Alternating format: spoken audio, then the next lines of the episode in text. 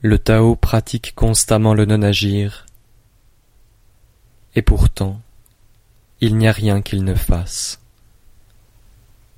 Si les rois et les vassaux peuvent le conserver, tous les êtres se convertiront.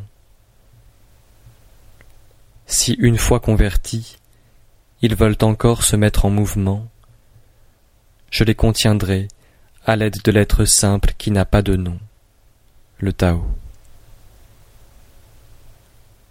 L'être simple qui n'a pas de nom, il ne faut pas même le désirer. L'absence de désir procure la quiétude. Alors l'Empire se rectifie de lui-même.